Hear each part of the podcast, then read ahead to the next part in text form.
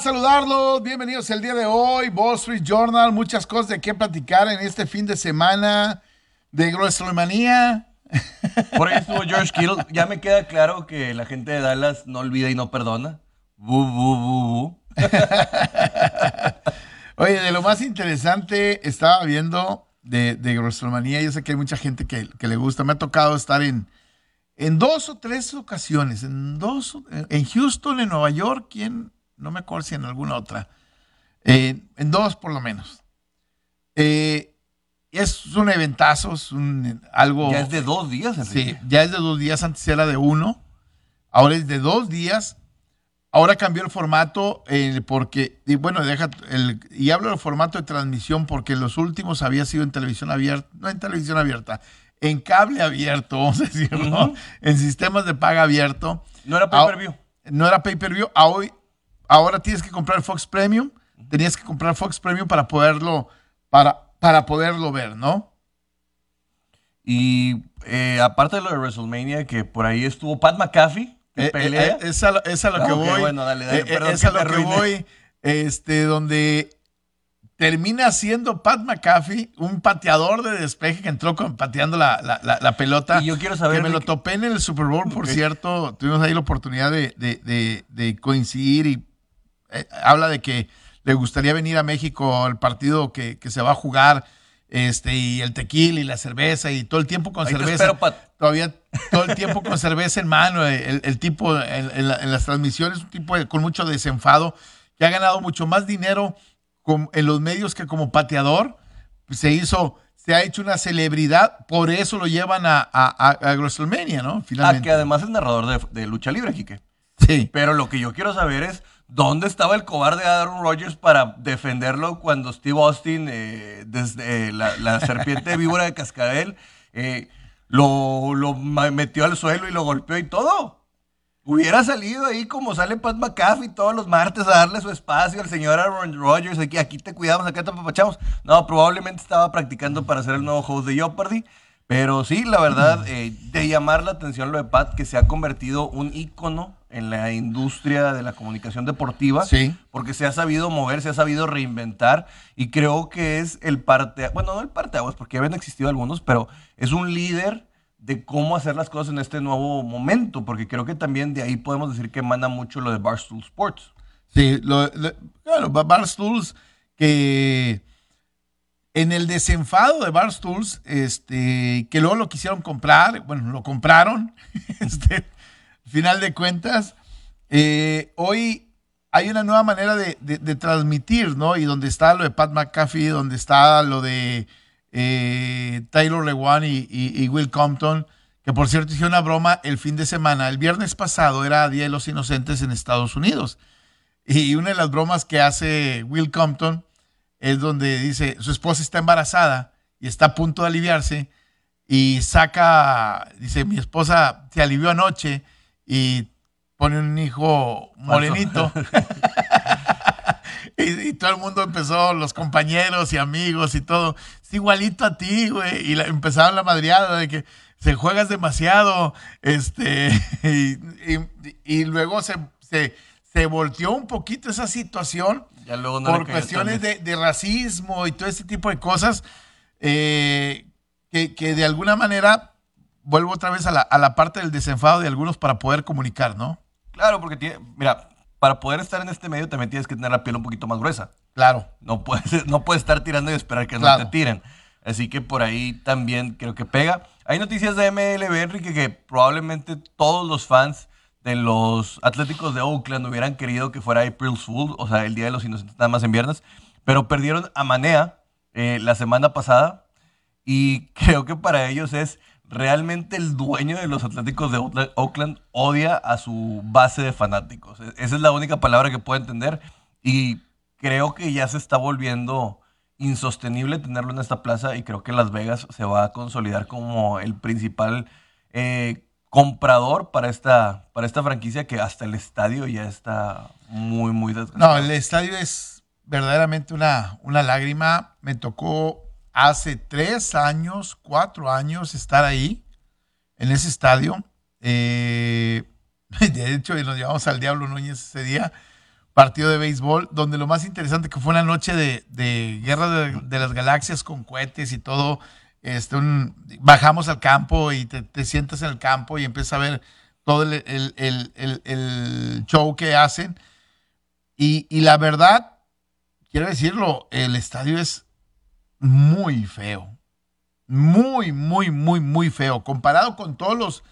Es más, cruzas la bahía y vas al de San Francisco y es otra cosa completamente eh, eh, espectacular, ¿no? No, y hablando de California, Enrique, tienes que competir contra el Dodger Stadium, contra el de Anaheim y contra el de San Pedro, o sea, perdón, el de, San Diego, que la verdad de, o sea, ya no encaja el modelo de negocios deportivo a lo mejor para una ciudad como Oakland, que no sé si sean los dueños o qué esté pasando, pero simplemente creo que por ese fanbase a lo mejor les van a quitar el estadio ahí, pero se los pueden llevar a, otro lugar donde compitan realmente. Exactamente.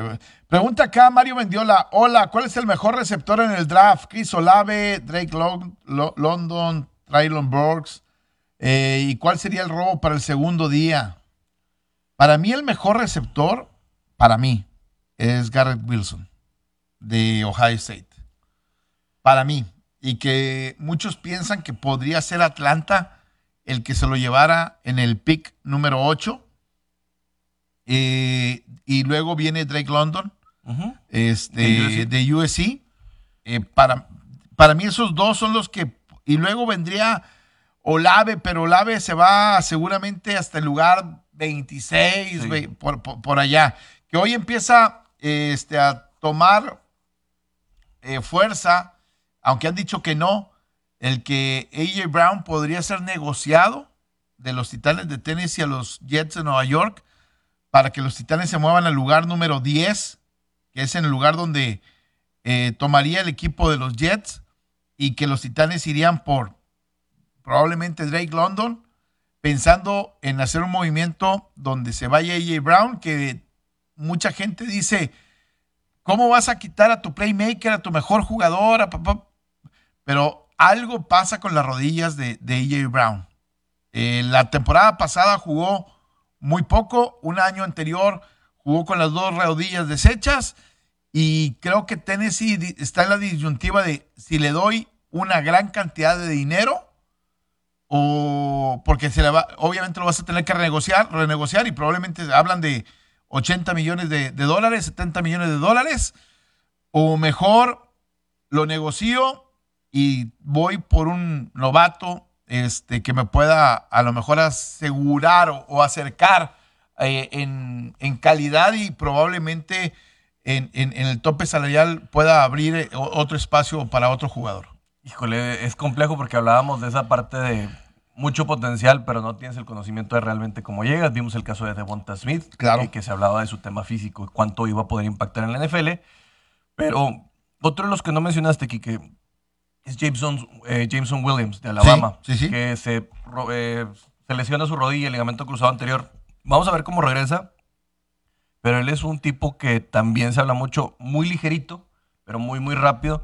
A mí el que sí me gusta es, por ejemplo, lo de Drake London, casi 220 libras. O sea, es un tipo fuerte, pesado, es un juggernaut de, de, de receptor y que mide 1,90. O sea, estamos hablando de un tipo que físicamente te gana simplemente por el hecho de quién es. Ah, ahora, en el caso de, Jameson Williams, eh, que dicen que los mock drags los ponen con el equipo de los Patriotas, que los Patriotas acaban de tomar a, a Devante Parker. Buen eh, movimiento, por cierto. A mí también me pareció muy buen movimiento. Este, y que bueno, mucha gente piensa que, que sería el complemento. Eh, ahí tienen un, tienen una disyuntiva los Patriotas que van a, pasar con eh, Harris, con Neil Harris. Este, ¿Qué va a pasar con él? Eh, si lo van a cortar, lo van a negociar, qué es lo que van a, qué es lo que va a pasar. Pero se habla de que el draft podría tener hasta cinco receptores en la primera ronda. No nada más eso, Enrique. Está Traylon Burks también, está Olave también, de los que podrían irse en la, en la primera ronda. Y también tenemos, eh, mucha gente no me, no me lo va a creer, pero podríamos estar llegando a tener hasta cinco corners. Que. Por cierto, Richard Sherman hablaba de Stingley, que dicen que es un talento generacional que de este Peterson, el otro cornerback que había estado, que ahorita está con los vikingos de Minnesota, no había habido un cornerback tan, tan llamativo como el de LSU. Sí. Mira, eh, uno de los que hace mock draft es Daniel Jeremy. Jeremiah, sí. Este, bueno, él pone a siete receptores en la primera ronda. Pone el primero que se va, según él, es Garrett Wilson, a Atlanta, y luego pone a Drake London en los Jets, y luego pone, ahí van, ahí van dos, y luego va a poner a Jameson Williams con el equipo de, de- de los Patriotas, van tres, Chris Olave con Green Bay, van cuatro, Traylon Burks con el equipo de Arizona, van cinco, eh, Jahan Dodson con Green Bay, van seis, y Christian Watson de North Dakota eh, State van siete. Se irían, según él, siete receptores en la primera ronda. Sí, es, es que mira, una de las cosas que detonaron ahora con lo de Tyreek Hill y Davante Adams es tienes que buscar comprar tiempo con un receptor playmaker.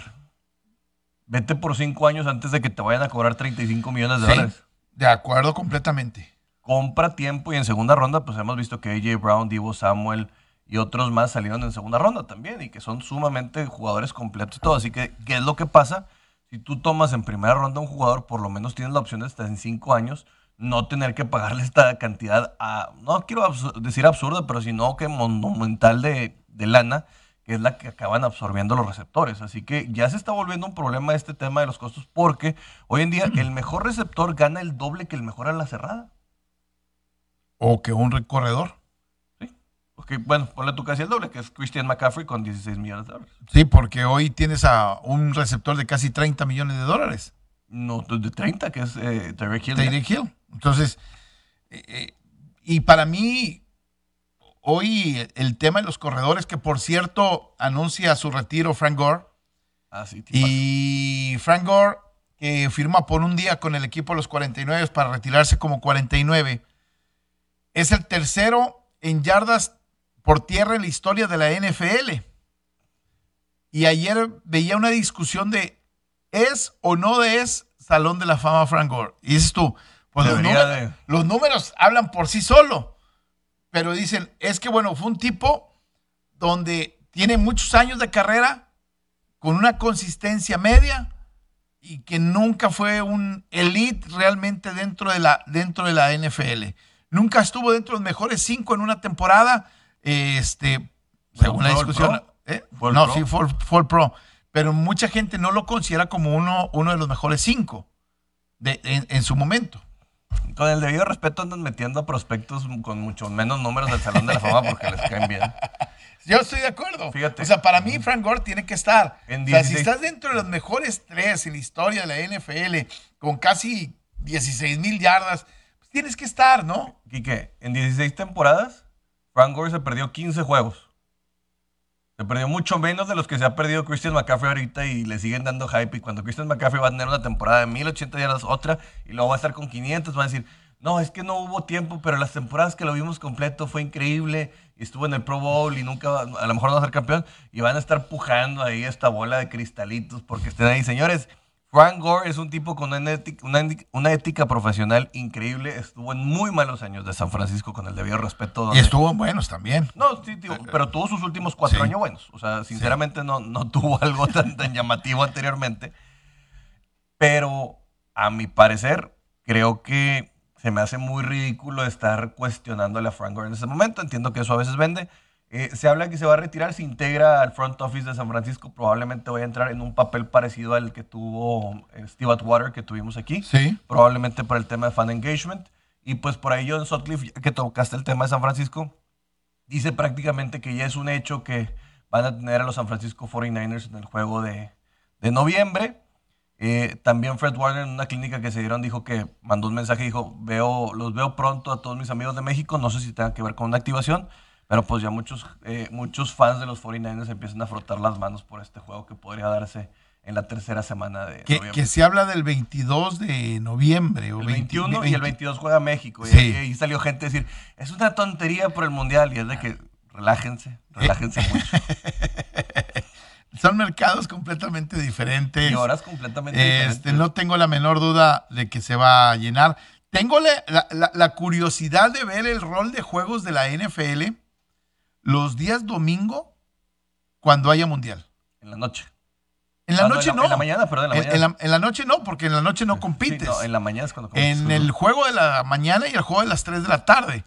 Eh, todavía el de las 3 de la tarde, pero el de las 12 del día, qui- quiero ver ahí este, qué, es lo que van a, qué es lo que van a programar y qué es lo que va a programar también incluso el fútbol americano colegial. Ve- Veremos que a lo mejor tocan ya estar tomando un viernes por la noche, Quique. No creo. ¿Tú crees que agarren? Este, Money, o sea, son, son muy respetuosos. don dinero. Sí, pero son muy respetuosos del fútbol americano colegial todavía, ¿eh? Sí, pero son árabes. Y en, y en- se enojan. y- y en noviembre. y en noviembre todavía. bueno, parte de diciembre. El, de hecho, cuando la final, probablemente si vayas a tener partido de sábado. Les va a tocar en Thanksgiving. Sí. Les va a tocar Día de Acción de Gracias. Les va a tocar Día de Acción de Gracias. Exactamente. Bueno, estamos de regreso. Hoy se juega la final del, del Final Four.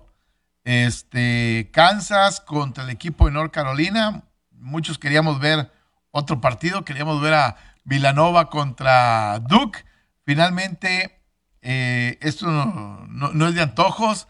Y, North. Carolina, bueno, eh, va, va a pelear por el título contra eh, Kansas, que para muchos el día de hoy, eh, Kansas sería el, el- perro bravo, ¿no? Claro que sí, Quique, pero no sin antes mencionar todo la fanfarria, todo el diseño de experiencia que hicieron alrededor del coach Khrushchevsky. Estuvo increíble desde sacar anécdotas de su madre, los videos, testimonios de jugadores que están en la NBA, jugadores que no jugaron con él pero que están en la NBA, otros coaches que fueron influenciados por él. La verdad se va a una institución en el tema del básquetbol colegial. 42 años creo que no se dicen fácil. Yo llevo viviendo casi 35 y han sido un problema.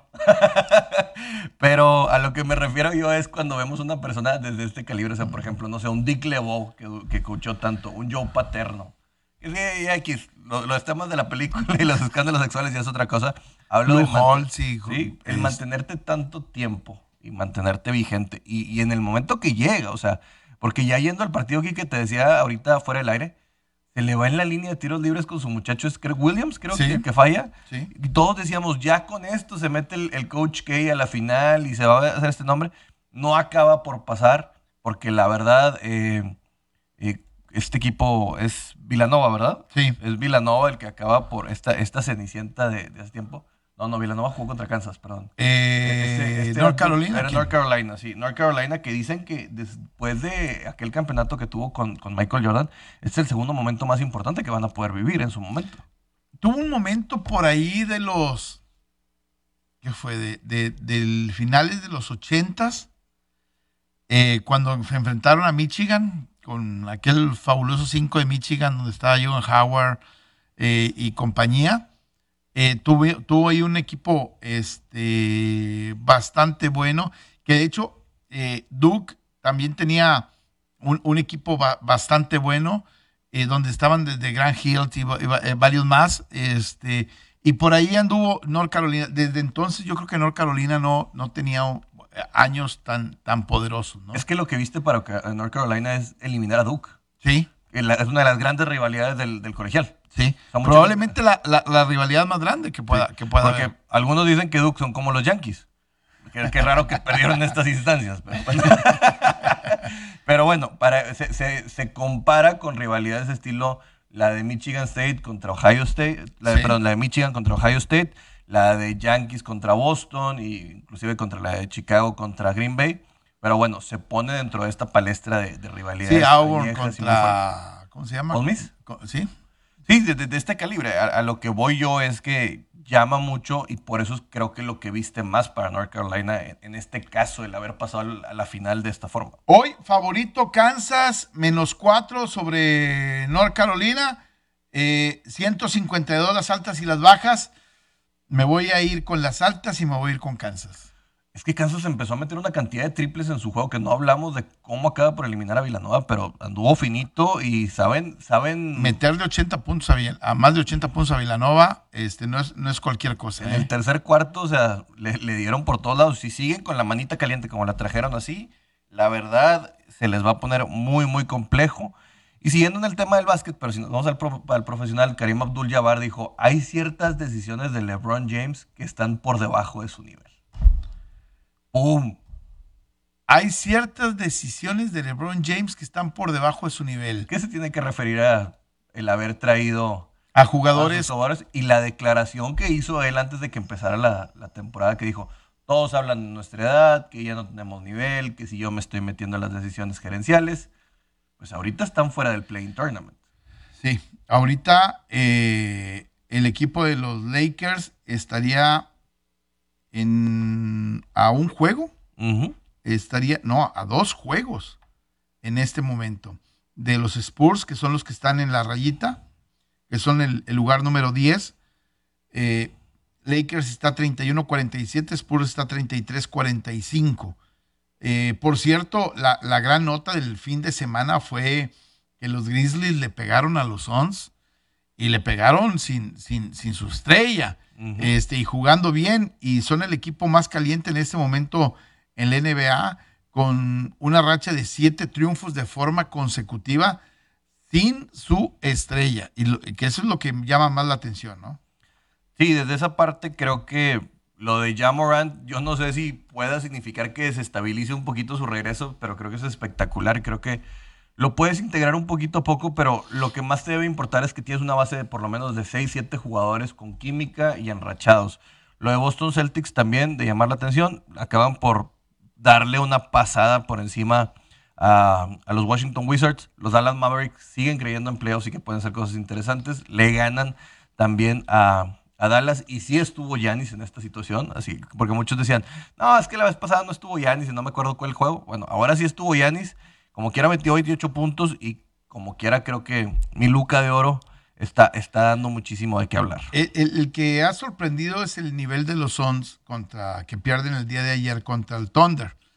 Pero ya ellos son número uno, ya ellos están este, Relajándose están tratando de llegar sanos al, al playoff, sin perder obviamente el ritmo, pero tratando de llegar sanos, que es la parte más, más, más importante, ¿no? No, lo importante para ellos es que no le vaya a pasar nada a sus titulares Claro. y que Chris Paul vaya tomando el ritmo que perdió por estar tanto tiempo fuera.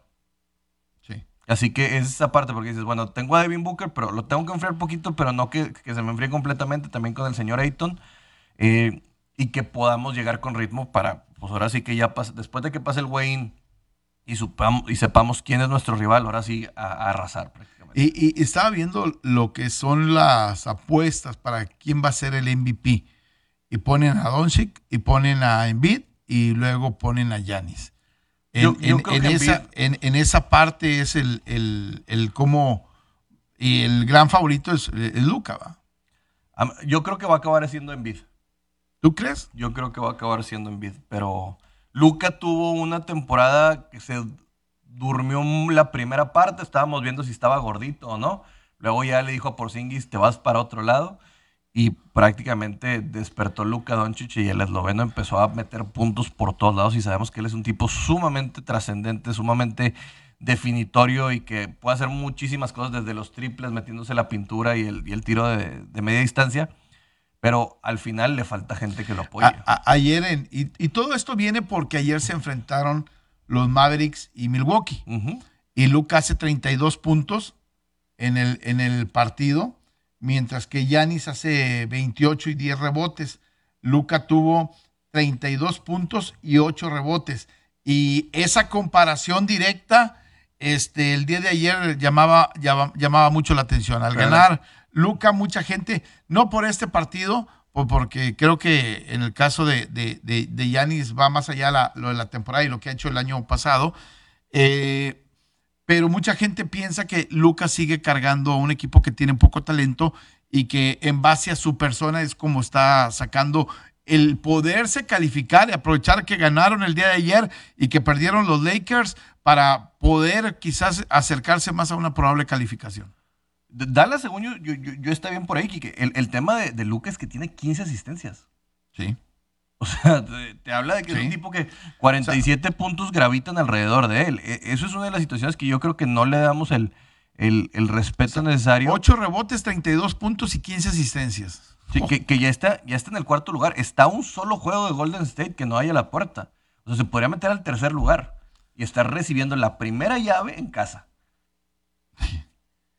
Que, que Mark Cuban hace todo lo posible por no ayudar a mi pobre, a mi pobre Luquita de Oro, pero pues sí, que, ellos como quiera están jugando fuerte, o sea, por el hecho de que dices, bueno, por lo menos puedo tener algo de localidad que me pueda ayudar en este tema, que, que la verdad, eh, de mucho de llamar la atención, porque también le quitaron a, Seth Curry, recuerda, que estaba sí, y, y, del otro lado, ayer Joel Embiid hace 44 puntos.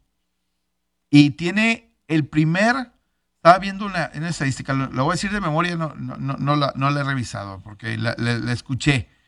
Creo que es el primer este, espacio de 5 o 6 juegos, no sé si de 5 o 6 juegos, promediando arriba de 35 puntos y más de 12 rebotes.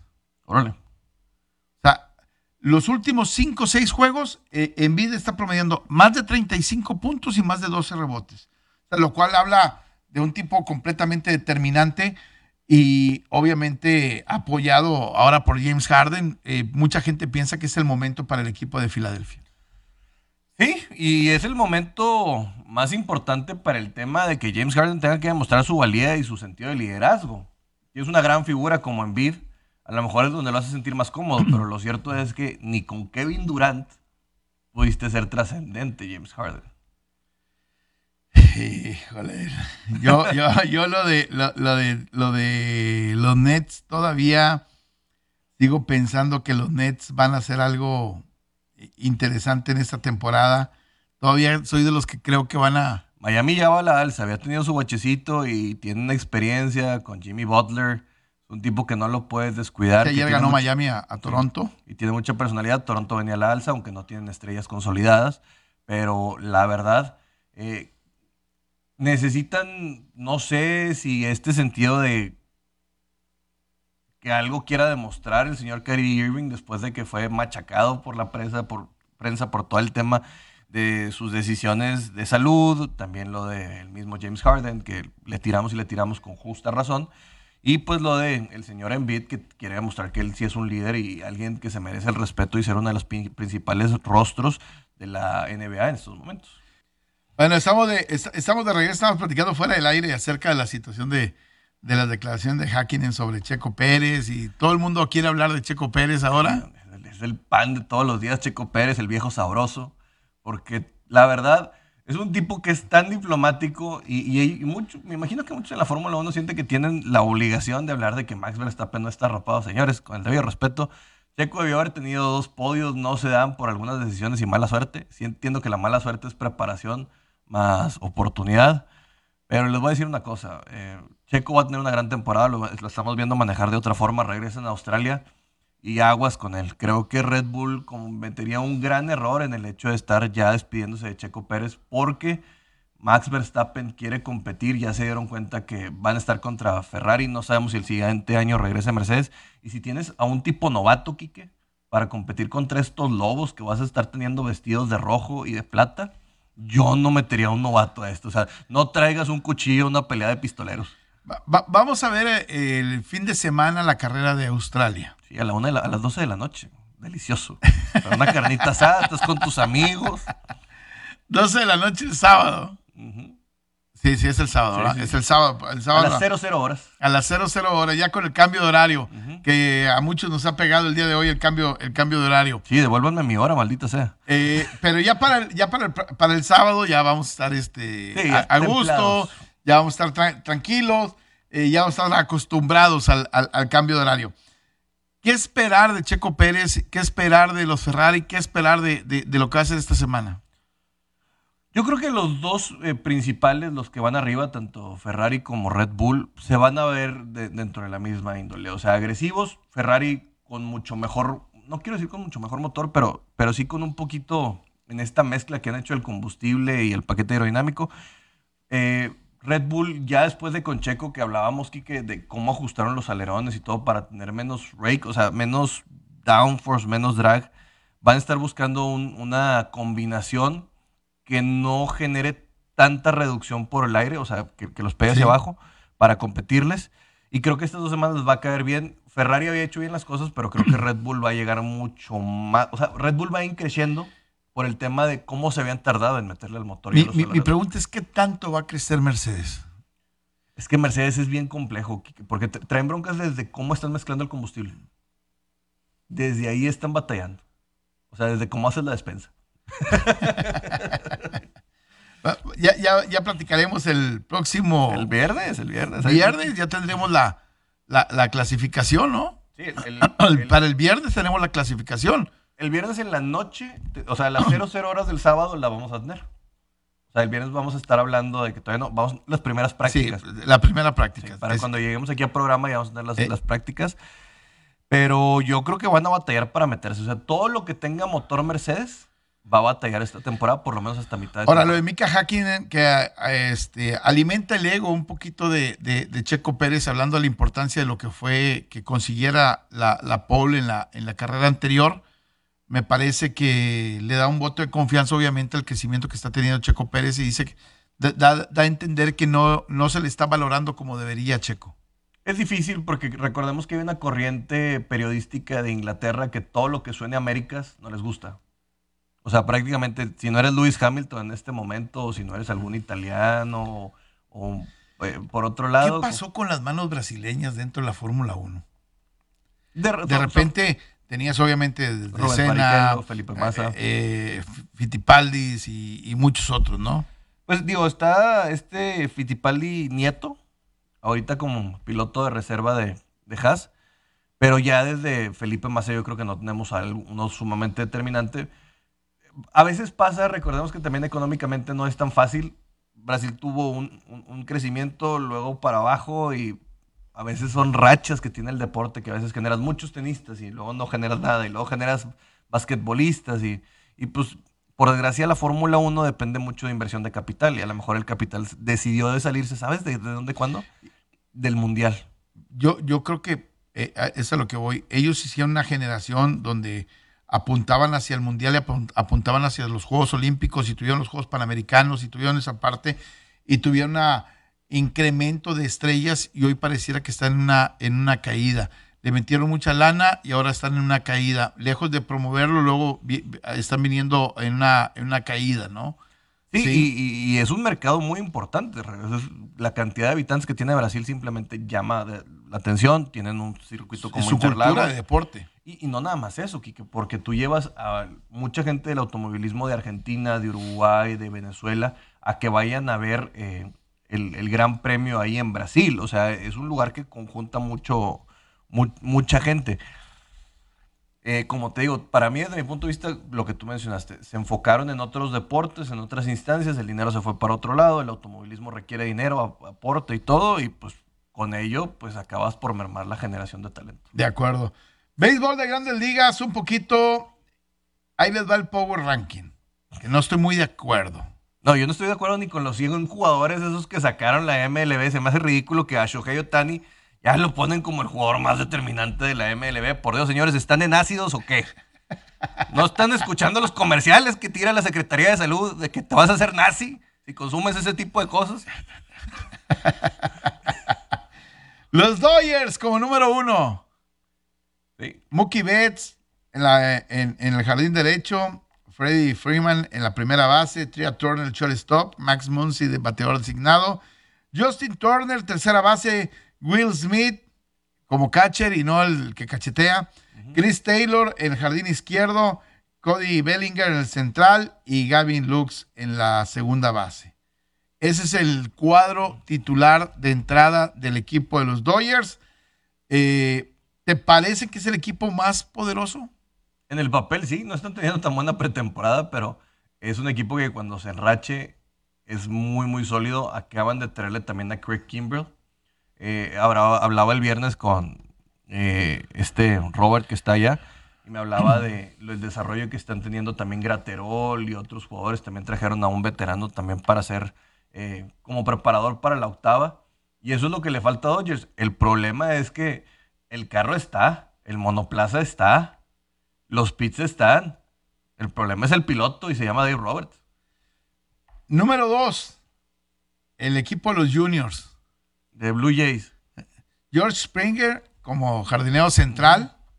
Vladimir Guerrero Jr. como primera base. Oscar Hernández en el jardín derecho. Bobby Shedd en el shortstop. Eh, Alejandro Kirk como designado. Lourdes Gurriel Jr. en el jardín izquierdo. Matt Chapman en la tercera base. Kevin Billo en la segunda. Y Danny Jansen este, como, como catcher. E, este equipo eh, piensan que podrían ser el número dos y que ese 1, 2, 3, 4 de Springer, Vladimir Guerrero, Teoscar Hernández y Bobby Shedd, mm, prácticamente nadie lo puede igualar, dicen. El problema, ¿sabes cuál es, Kike? Que todos creen que Vladimir Guerrero va a tener el mismo año tan fácilmente. Y yo con el debido respeto, arriba, y luego viene un... Una bajada. una bajadita. Tienen un gran equipo, pero creo que cuando es una temporada tan larga tienes que tener colmillo, experiencia. Y este equipo de Blue Jays no lo tiene. Luego tres, y esta sí me sorprende, a los Medias Blancas de Chicago. Es que, bueno, hasta ahorita acaban de tener la lesión de, de Lance Lynn de rodilla, va a estar cuatro semanas fuera y perdieron también a Craig Kimbrell, que se fue de relevo a, a los eh, Dodgers. Eh, el cuadro. Shortstop, Tim Anderson. Centro Jardín Central, Luis Robert. Primera base, José Abreu. Tercera base, Joan Moncada. Eh, jardín izquierdo, Eloy Jiménez. Catcher, Yasmani Grandal. Eh, jardín derecho, A.J. Pollock. Eh, bateador designado, Gavin Shedd. Y segunda base, Josh Harrison. Es un equipo muy completo. creo que es el equipo más balanceado de la MLB, pero porque hablo de su picheo. Porque tiene mucho que ver. Digo, se le fue Rodón y también ahorita no va a tener a Lin. Pero tienen poder, tienen hambre, están dirigidos por este señor viejito que no es tan que es, que es muy, muy dramático. ¿No era Tommy la, la sorda? No, no, no. La rusa, perdón. La rusa. Tommy, la rusa, que los hace jugar más a un béisbol eh, tradicional, pero ¡ah! todavía, o sea, creo que les falta un poquito. el, año pasado creíamos que iban a lograrlo y se quedaron cortos. Y cuatro ponen a Boston. Jardín central, Kike Hernández. Tercera base, Rafael Divers. Shortstop, eh, eh, designado J.D. Martínez. Eh, el izquierdo, Alex Verdugo. Segunda, Trevor Story. Primera, Bobby Dalbeck. El jardín derecho, Jackie Bradley Jr. Y el catcher, Cristian Vázquez. El problema de ese cuadro de Boston, y se lo digo como media roja, es que Bobby Dalbeck y también Jackie Bradley Jr. Jackie Bradley Jr. en la defensiva es increíble, pero Bobby Dalbeck más vale que ya de este año, si no vas a, vas a estar viendo que Boston va a ser un trade muy agresivo por un primera base de llamar la atención. Y el problema de Boston es su relevo después de la sexta entrada. Tiene, ah, Matt Barnes no es un cerrador, con el debido respeto lo extendieron, pero más vale que lo hayan mandado a una clínica de esas que te cambian el cerebro, no sé, que lo hayan mandado a un curso de Carlos Muñoz o lo que quieran, porque no te funciona. A Boston le falta picheo complementario si lo llega a encontrar, te voy a decir una cosa, Boston pasa los 100 partidos ganados. Los campeones, Atlanta, eh, número 5. Eh, y luego 6 los Mets, 7 los Astros, 8 Filadelfia, 9 Tampa y hasta los 10 mandan a mis Yankees. Que por cierto, en ya la. Ya no juego con la apuesta, ¿eh? Que por cierto, en las. ya no juego con la apuesta. En, en, el over-under de Pecota, que salieron las proyecciones para cada equipo, a los Yankees los ponen ganando la división con 99 ganados. O sea, arriba de los... De, todos, de todos los que te dijeron ahorita. Ay, o sea, se me hace un poquito... Creo, sigo creyendo que a Yankees le sigue faltando picheo. Y también creo que se le fueron algunas posiciones que yo no sé si Josh Donaldson tenga para suplirlo. Y vamos a ver cómo andaron George, que todavía no le dan su contrato, que dijo el señor Cashman que ya se lo iba a dar y que ya necesita el liderazgo de él, porque pues Giancarlo Stanton prácticamente está, prácticamente está destinado a ser un designated hitter, no lo quieres tener como fielder, así que pues te acaba por empezar por ese lado. De acuerdo, vamos a hacer una pausa, Hacemos una pausa y vamos a regresar, platicamos un poquito de la NFL porque también hay novedades dentro de la, de la NFL. Vamos a una pausa y volvemos rápidamente. Estamos de regreso, un poquito de la, de la NFL también, en lo que fue el fin de semana, de los movimientos que se empiezan a, dar y de lo que se empieza también a especular todavía previo a lo que va a ser el draft, que es en este mes, el draft, que por cierto también la próxima semana eh, empieza la USFL, si mal no recuerdo.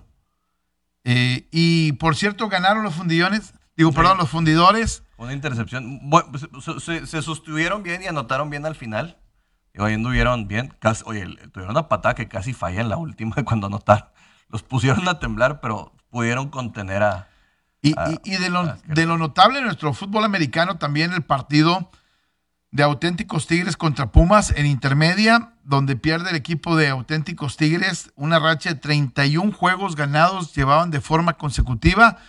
Eh, empezaron ganando 7 por 0, se pusieron 7 por 6, se ponen en ventaja 14 por 6, les empatan 14-14 y después desaprovecha una serie de oportunidades por en una buena posición de campo para sacar puntos y, termina eh, costándole el partido y una derrota dolorosa para el equipo de los auténticos Tigres.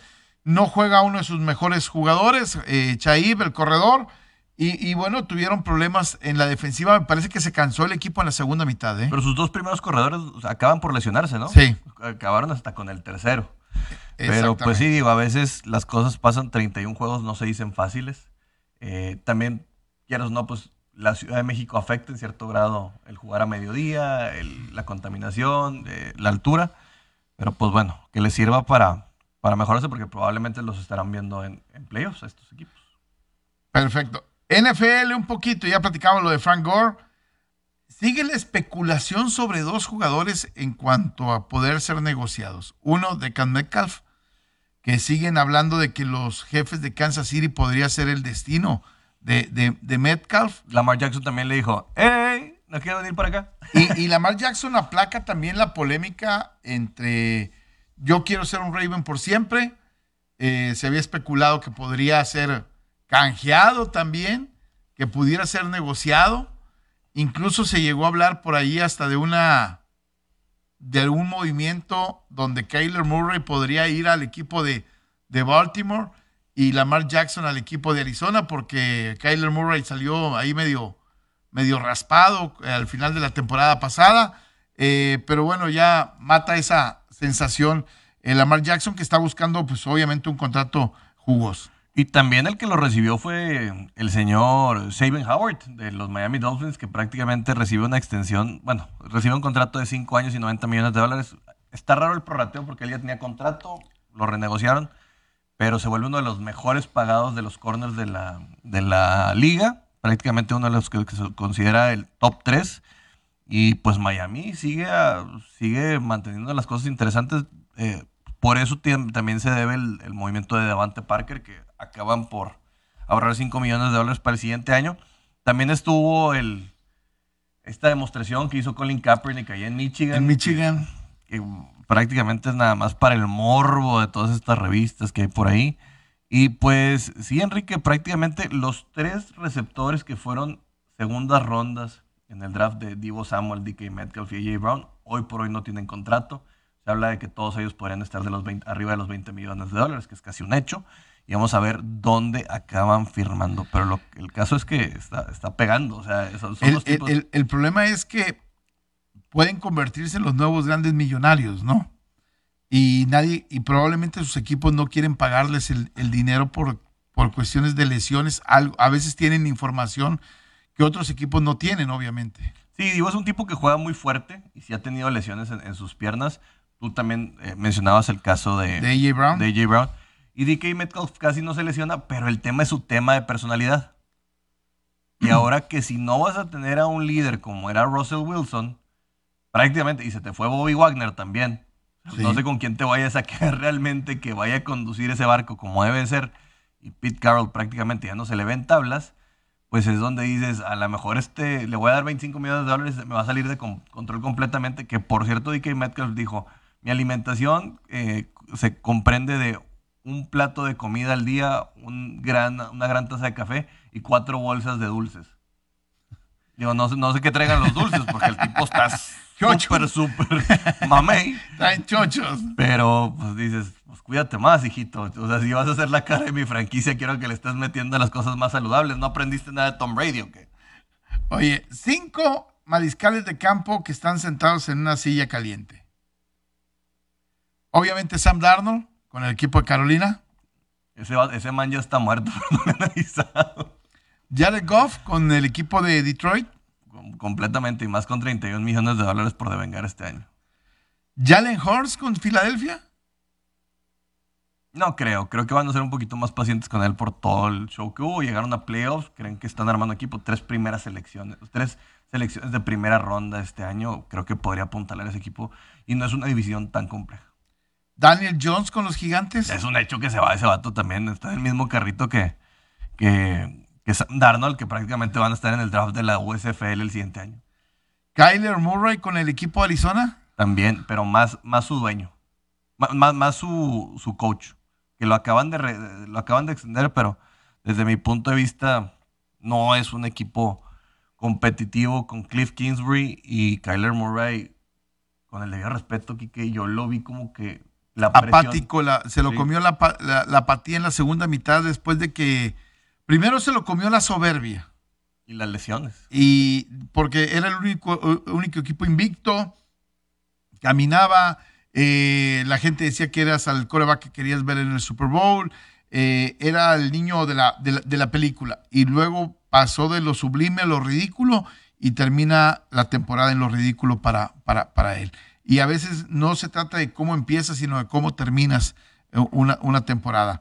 Otro en la silla caliente, Ryan Tannehill con el equipo de los Titanes de Tennessee no por lo que hace en temporada regular, sí por lo que hace en playoff. Para colmo, este, parece que los enemigos los tiene en, en- casa. Este, AJ Brown dice que Mariota tenía un gran liderazgo. Este, eh, Mike Babel dice que Mariota tenía, era la mejor persona que ha conocido en la NFL. Este, y, de repente dan, yo creo que le están mandando algunos mensajes este, importantes. Tiene hay que decirlo, toda la confianza del gerente general de Robinson. Ojalá y pueda responder. Yo no, no lo veo como un factor en temporada regular. Al contrario, creo que hizo una gran temporada regular, por eso termina como número uno. La gente no voltea a ver algunos de los regresos que él tuvo. Por ejemplo, contra San Francisco tiene un gran regreso. Eh, lamentablemente solamente se quedan con el, el, el, último boca. partido. Con el último partido que es el de, el, el de playoff, ¿no? Otro que está en la silla caliente, Tua. Es que es demasiado talento lo que va a tener en este equipo. Hace tres años decíamos de lo mismo que estamos diciendo de Miami, decíamos de Cleveland. Hombre, con Jarvis Landry, con Odell Beckham, con Karim Hunt, con este, A cualquier sonso puede llegar a playoff. Y, y llegó a playoff, este Baker Mayfield. Pero llegó a playoff, pero no pudo pasar de ahí con la defensa que tenía Cleveland. Y, y hoy me parece que los delfines están más o menos en la misma situación de los cafés de Cleveland de hace dos o tres años. Inclusive trayendo un entrenador joven, con tendencia terrestre, que había estado en otro lado. A, a mí lo de Mike McDaniels creo que este año le puede llegar a pesar la inexperiencia, Kike. Y creo que puede Sí. significar algo malo para tu... Ahí sí creo que desde mi punto de vista Miami como front office, creo que se dejó deslumbrar mucho y creo que pudo haber apostado por algo más experimentado, más sólido, que sepa manejar a los jugadores. No digo que Mike McDaniel no lo sea, le- hay que darle la oportunidad. Ya estuvo en, en San Francisco en un Super Bowl, estuvo eh, también ahora en una final de conferencias, pero sabemos que no es fácil manejar los vestidores en la NFL y sobre todo cuando tú eres el que no firmas los cheques, pero a fin de cuentas dices a quién le pagan y a quién no. De acuerdo. En, en el caso de, de Kaepernick, Kaepernick hoy acepta ya por primera vez que él puede tener un rol de sustituto en cualquier equipo. Apenas. apenas. ¿eh? Y dice, bueno, si me van a, a- a invitar y puedo tener un, un rol de sustituto y a em, e, e empezar a tratar de hacer un regreso. Eh, ¿Por qué fue a Michigan? Pues porque Jim Harbaugh fue su entrenador en el equipo de los 49 de San Francisco. Fue el que lo drafteó. Porque fue el que lo llevó, fue el que le dio la oportunidad fue el que lo abandonó. Eh, en titular y fue el que exactamente también lo, lo, abandonó, ¿no? Creo que a los dos, es más, yo, yo si fuera Harbaugh debería tener un recelo contra Kaepernick, aunque su terquedad hizo que los 49 no fueran campeones. Porque creo que ese equipo con, con Alex Smith debió haber sido campeón. Ese equipo corriendo la bola cuando estaba contra, contra Cuervos y también sabiéndolo manejar de mejor manera que el juego, la final de conferencia contra, contra Seattle, desde mi punto de vista ahí hay un robo por un tema de una intercepción contra Navarro Bowman, pero eh, creo que pudo haber sido manejado mejor y pues bueno, él había drafteado a Colin, él estaba necio que quería un coreback movible y pues a fin de cuentas no se dio y salió mal. Todo, después, de, después de ahí, después de ese Super Bowl, nada, nada funcionó bien. Tristemente para el equipo de los 49, ese, en ese Super Bowl Kaepernick no convierte, no hace un pase completo dentro de la yarda 20 del equipo de, de los Corvos. O sea, anotó corriendo, el otro fue una, jugada grande, este, no, no, no, se le dio la, las oportunidades, salieron con goles de campo y cuando sales con goles de campo, pues no, no puedes ganar un partido. Hay que también equipos especiales también, empezando el segundo tiempo, te metieron un regreso de patada Jacobillos de 100 yardas, pues ¿cómo puedes esperar competir contra eso? Sí, bueno, fin de semana de boxeo, no lo, no lo platicamos el día de hoy, pero mañana platicamos porque hay quien piensa que no se debe hacer la pelea de Canelo contra Bivol. Sí. Y por cierto, también eh, el zurdo Ramírez y Benavides ya empezaron a postear de la pelea que todos quieren ver contra el Canelo y es ver quién puede llegar primero a, la sangre del Canelo para ver quién se sube primero a este barco. Exactamente. Bueno, ya nos vamos. Gracias a toda la gente que nos acompañó el día de hoy en Wall Street Journal. Mañana los esperamos, 10 de la mañana con todo esto que tiene que ver con los deportes y nada con el fútbol. ¿Qué fue? Para que vean las redes sociales. Ah, yo, dije yo, pues, ni que tuviera tan buen trasero. ¿Qué es lo que está pensando, señor Enrique García? Pues es que de repente volteó la cámara y, se aparecieron las tepalcuanas ahí. ya nos vamos, pásela bien.